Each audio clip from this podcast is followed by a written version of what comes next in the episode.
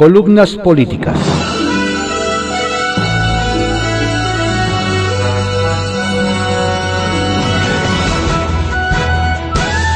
Continuamos con la audiosíntesis informativa de Adrián Ojeda Román, correspondiente a hoy sábado 5 de junio de 2021. Vamos a dar lectura a algunas columnas políticas que se publican en periódicos de circulación nacional. Arsenal, por Francisco Garfias, que se publica en el periódico Excelsior. Los riesgos de la elección. Mañana es el día de para México más de 94 millones de ciudadanos irán a las urnas a votar por alrededor de 20.000 cargos en medio de un clima político polarizado, envenenado y violento. La división entre mexicanos, unos a favor y otros en contra de la 4T, le da a estas elecciones intermedias un toque plebiscitario.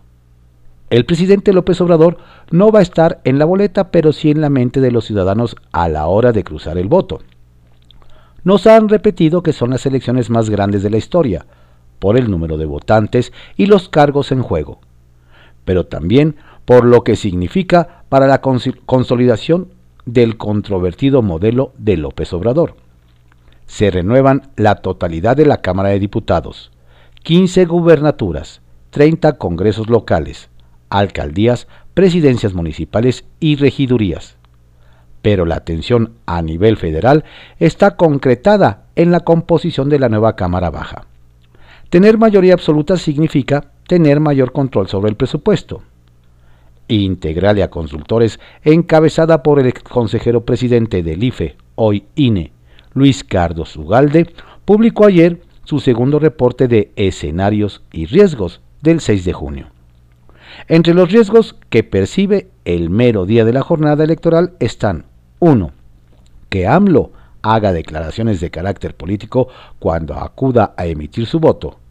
Una convocatoria a sus seguidores a cuidar las casillas electorales o una invitación a votar por el cambio verdadero. 2. Los conflictos que pudieran darse entre funcionarios de casilla y ciudadanos que se nieguen a portar el cubrebocas para emitir su voto. Eso incluye a AMLO. 3 que se siembre la, narrativa de un fraude en marcha desde la primera hora a partir de hechos aislados o inducidos, sucesos de violencia en algunas regiones. 4. Que después de las 23 horas, AMLO use la cadena nacional para cuestionar los resultados de las autoridades electorales y que algunos candidatos o dirigentes de los partidos desconozcan los resultados.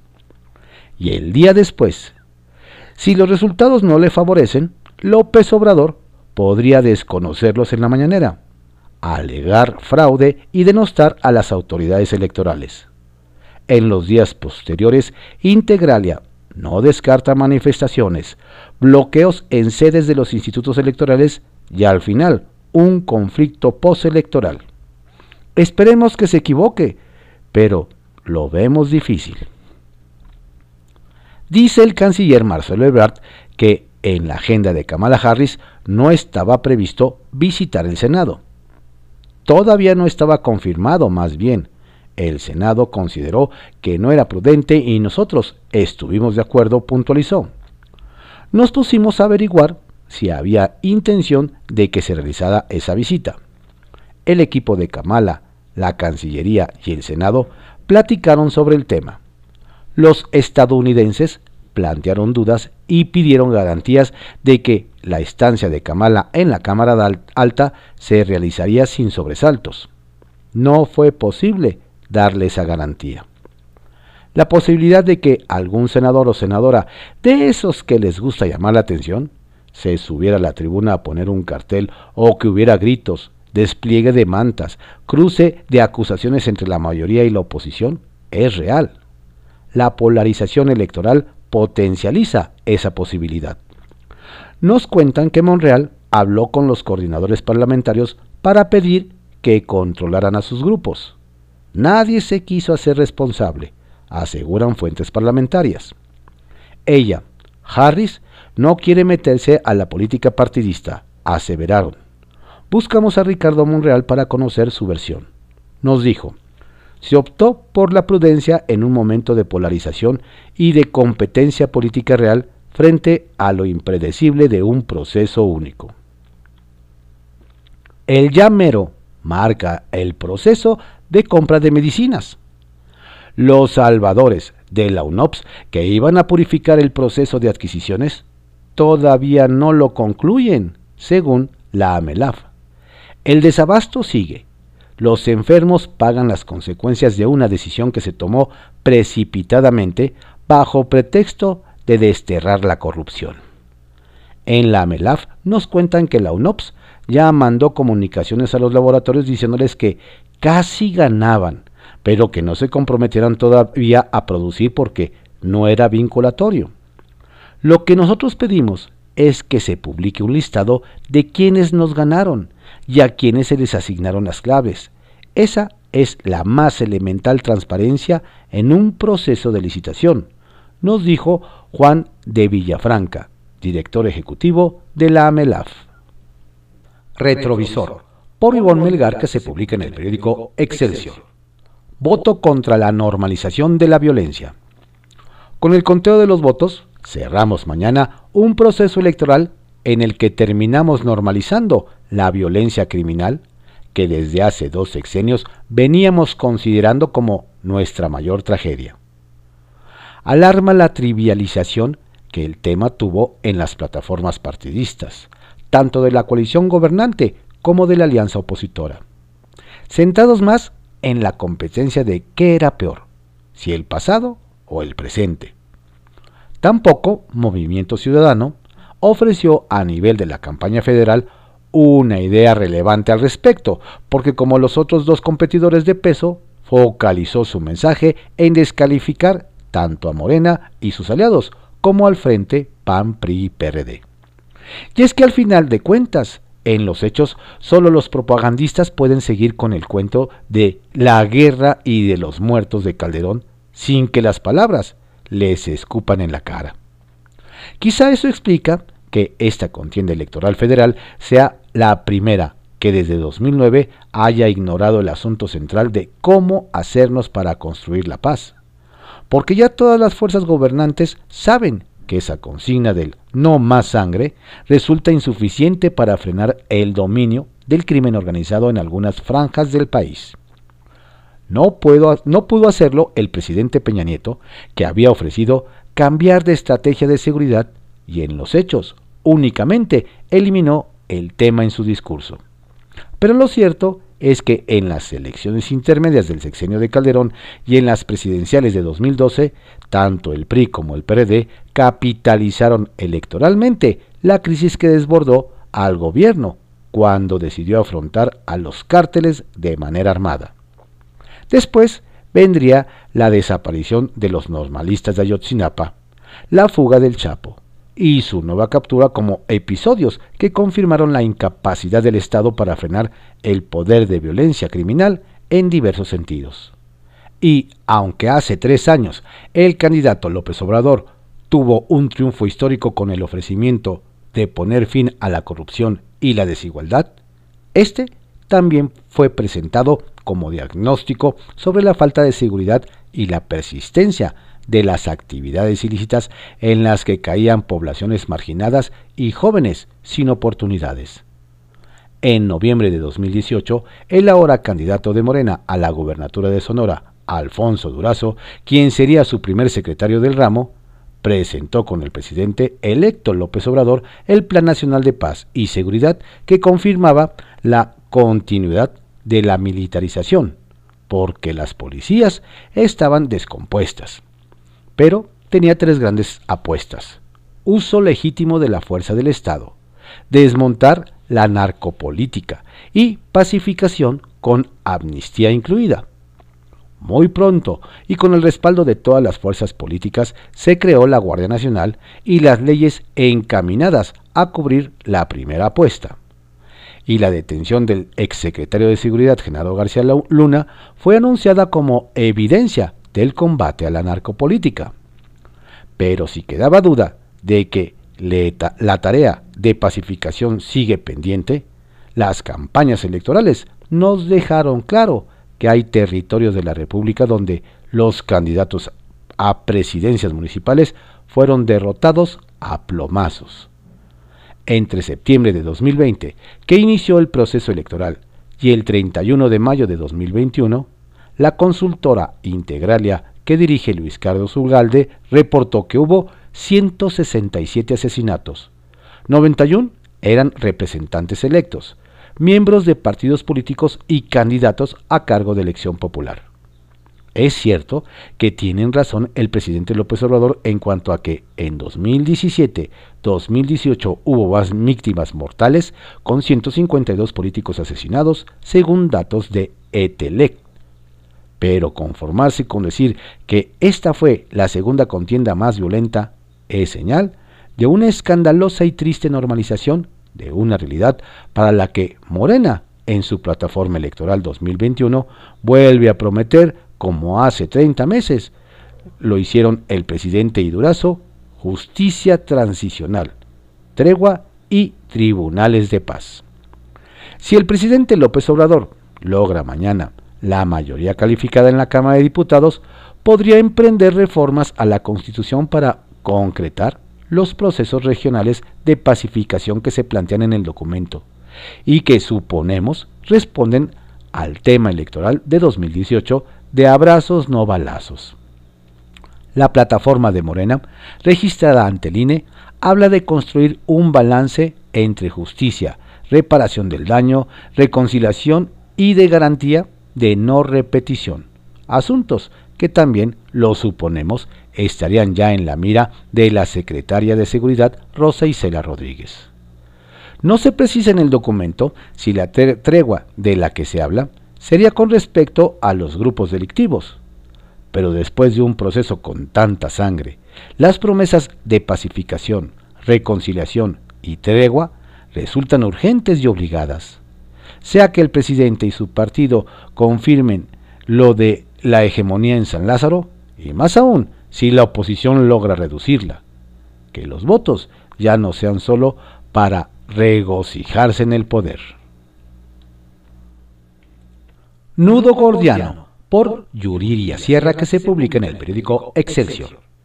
A fábulas, pero también nuestra obligación.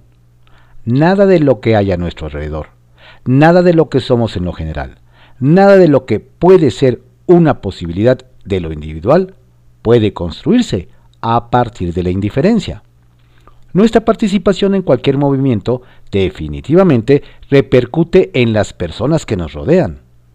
Por eso es importante que cada vez sea mayor la participación política de todos los ciudadanos, de quienes aún sin edad para votar comienzan a involucrarse, a interesarse, a preguntar e informarse. Por eso es necesario que quienes ya estamos en pleno ejercicio de nuestros derechos políticos busquemos la manera no sólo de ser parte de esta construcción institucional, sino también de encaminar a quienes lucen ajenos o desinteresados. La democracia se construye con el trabajo colectivo, con la diversidad de ideas y una puerta tan enorme que permita la entrada de todas ellas. No necesitamos ser actores activos sobre el escenario político es suficiente que entendamos cuáles son nuestras posibilidades de participación. Y este domingo se trata justo de eso. Como en cada elección, todos, absolutamente todos los mexicanos, somos libres de elegir por quién votar. No hay otra manera de alimentar el espíritu democrático al unísono que llenando las urnas de votos. Pero también, como en cada elección, es necesario que cada vez seamos más quienes acudimos a las casillas. La democracia de nuestro país, de hecho, de ninguno en el orbe, no puede construirse con cimientos sólidos si somos solos unos cuantos quienes tomamos las decisiones. En 2018, a pesar del triunfo holgado de Andrés Manuel López Obrador, apenas 6 de cada 10 electores acudieron a emitir su sufragio solo el 60% de la población en edad para votar ejerció su derecho. El resto le dio la espalda a su obligación. Y se trata también de decidir desde la razón, no desde la víscera. Informemos, revisemos propuestas. Pensemos que es solo el que queremos para nuestro país. ¿Cuáles son los caminos posibles? ¿Cuáles los que ya nunca más debemos andar? Hagámoslo con la convicción de que es nuestra obligación, porque desde nuestra trinchera como ciudadanos de a pie, no hay otra manera de que podamos abonar a la construcción y al fortalecimiento de nuestra democracia. Para eso se nos dio el derecho a voto. Para eso es que debemos ejercerlo. No nos dejemos intimidar por las narrativas conocidas, pero que se anuncian como defensoras de la justicia, ni por las narrativas que se anunciaron como defensoras de la justicia y terminaron siendo las ya conocidas.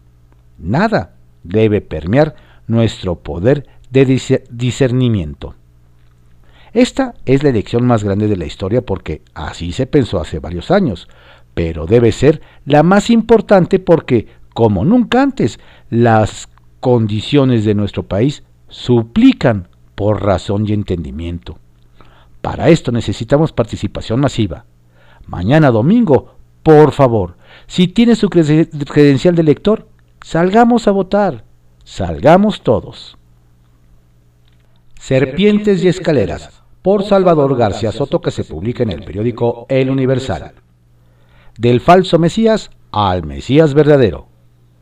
En plena conferencia oficial, desde el recinto del Poder Ejecutivo Federal, y a dos días de las elecciones federales, donde se juega la evaluación de la mitad de su gobierno, el presidente Andrés Manuel López Obrador proclamó su cristianismo y su admiración por Jesucristo, como un luchador social, espiado y perseguido y crucificado por los poderosos, por su amor a los más pobres y débiles. El discurso del mandatario tomó un tono mesiánico cuando un reportero, supuestamente de manera espontánea, le preguntó por la religión que profesa. Y como si ya tuviera lista su respuesta, López Obrador soltó. El cristianismo. Lo que yo practico tiene que ver con Jesucristo, porque yo soy seguidor del pensamiento y de la obra de Jesús. Creo que es un luchador social más importante que ha habido en el mundo en la tierra.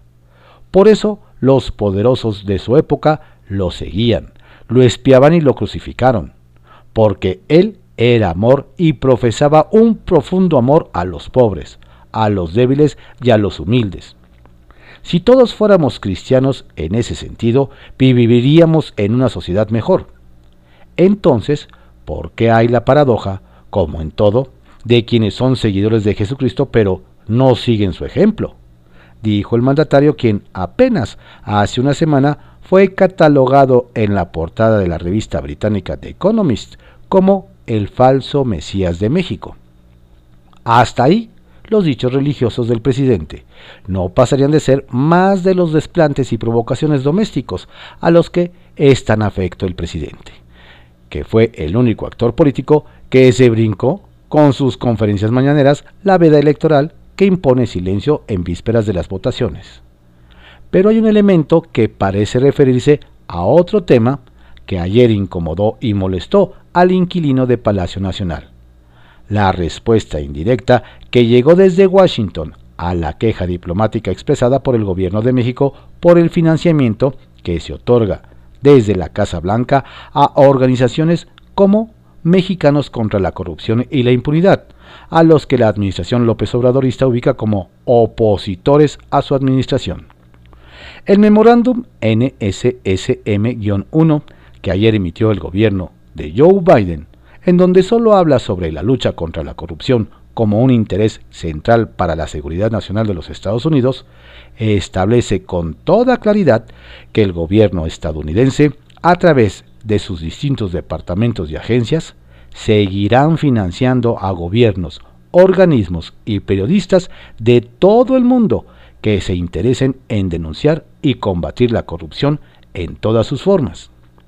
En contra de lo que le pidió el gobierno de López Obrador que dejaran de financiar a organismos civiles mexicanos que exponen temas de corrupción y defensa de derechos y libertades, la administración Biden no solo rechazó tácticamente esa petición, sino que declaró de mayor prioridad para los intereses estadounidenses seguir financiando y apoyando proyectos como el de Mexicanos contra la Corrupción.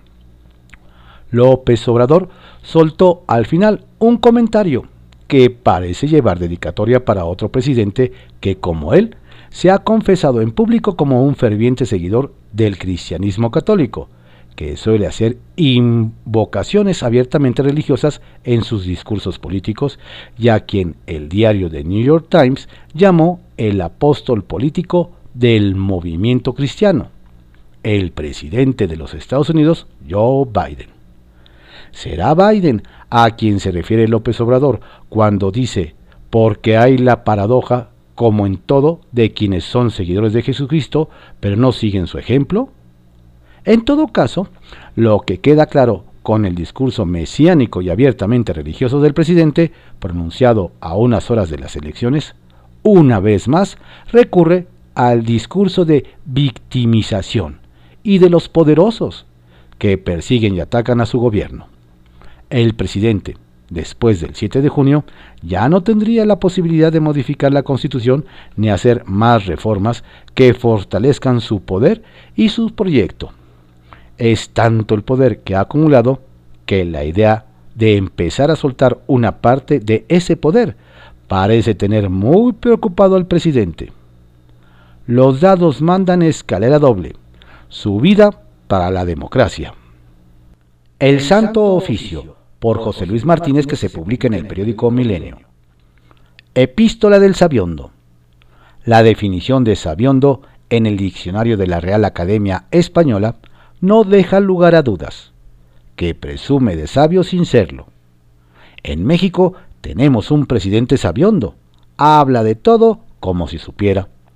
Para él, por ejemplo, gobernar no tiene mucha ciencia, la protección del cubrebocas contra el SARS-CoV-2 no está científicamente demostrada.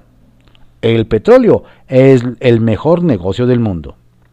En otros países hay inestabilidad, hay confrontación, hay violencia política y en México no. Ni siquiera en Aguililla, Michoacán. También allí hay tranquilidad, hay paz, aunque sus habitantes la ignoren el primer mandatario a veces tiene mala memoria o es incongruente. Recuerda cuando en sus días estudiantiles participaba en marchas donde al pasar frente a Excelsior todos gritaban, prensa vendida, prensa vendida, prensa vendida. Se protestaba contra el gobierno prista y sus aliados en los periódicos, silenciosos o cautos, dóciles con el poder ante hechos como la matanza de Tlatelolco o el jueves de Corpus. Si realmente estuvo en esas marchas, resulta difícil comprender su afiliación al PRI a mediados de los 70, cuando la indignación y lucha de los estudiantes por aquellos sucesos estaban lejos de apagarse.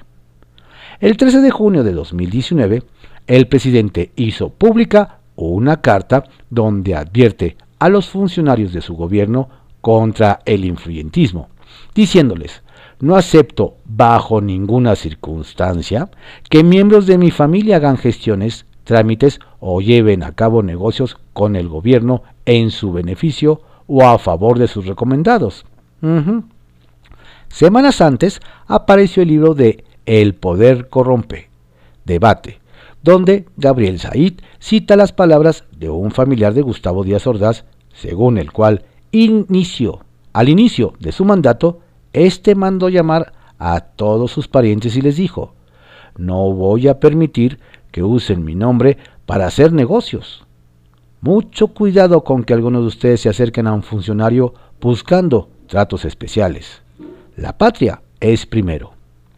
AMLO no es represor como Díaz Ordaz, pero ¿cómo se parecen en su autoritarismo, en su relación con las Fuerzas Armadas en los llamados a misa a su parentela.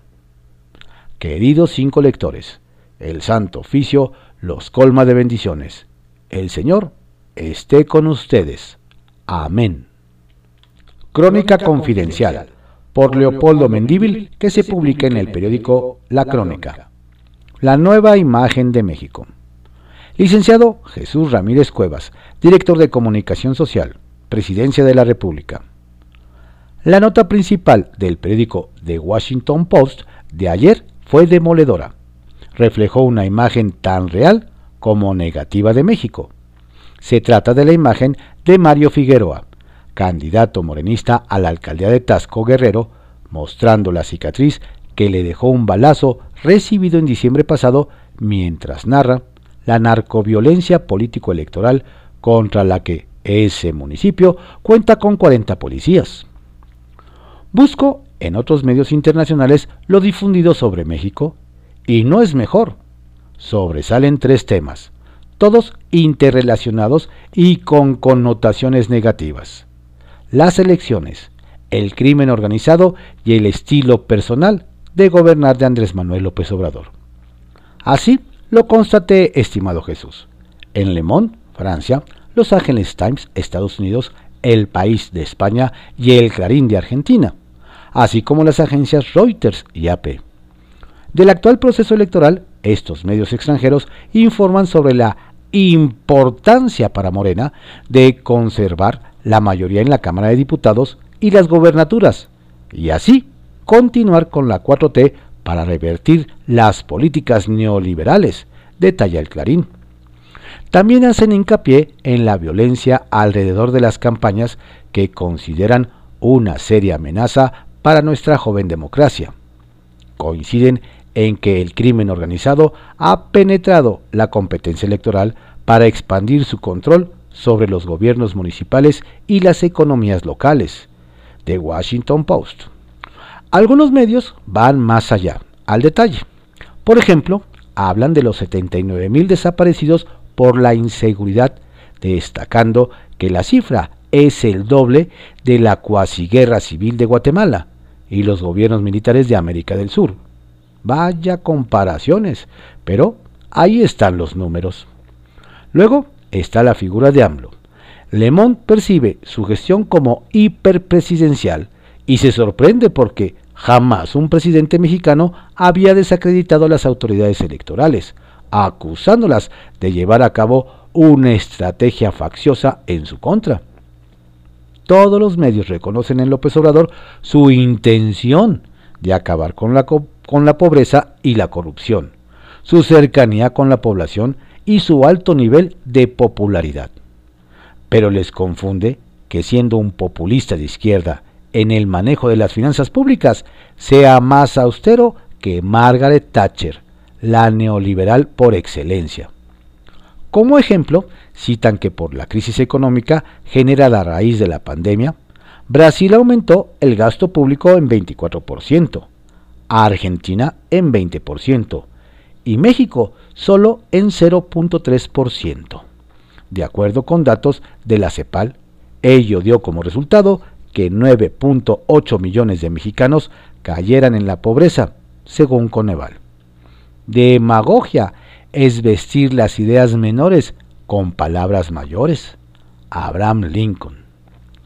También mencionan el creciente número de tareas asignadas al ejército y la aversión de AMLO hacia los organismos autónomos, la crítica de los medios mexicanos, los intelectuales, los grupos de la sociedad civil organizada y los inversionistas, con excepción de su amigo Ricardo Salinas Pliego, claro. Ninguna novedad, ¿verdad Jesús? Dada la personalidad de López Obrador, en lugar de sentirse ofendido, ha de estar muy contento. Todos los señalamientos provienen de el extranjero, reforzarán su ego y su absoluta convicción de que él es único, como ningún otro presidente en la historia mexicana y dirá que los medios extranjeros no entienden la cuarta transformación. La verdad es que hay muchos mexicanos que tampoco. Y para terminar, la siguiente paradoja.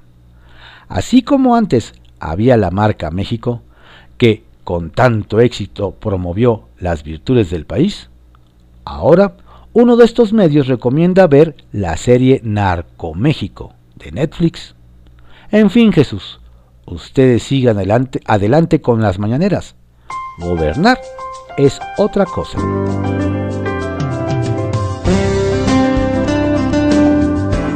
Estas fueron algunas columnas políticas que se publican en periódicos de circulación nacional en la audiosíntesis informativa de Adrián Ojeda Román, correspondiente a hoy sábado 5 de junio de 2021. Tenga usted un excelente día, por favor cuídese mucho, no baje la guardia, la pandemia sigue y salga a votar. Si usted ya tiene su credencial de elector, salga, participe, no se quede callado, su opinión es tan importante como la de cualquiera. Vote. Mañana ejerza su derecho a votar. Feliz fin de semana.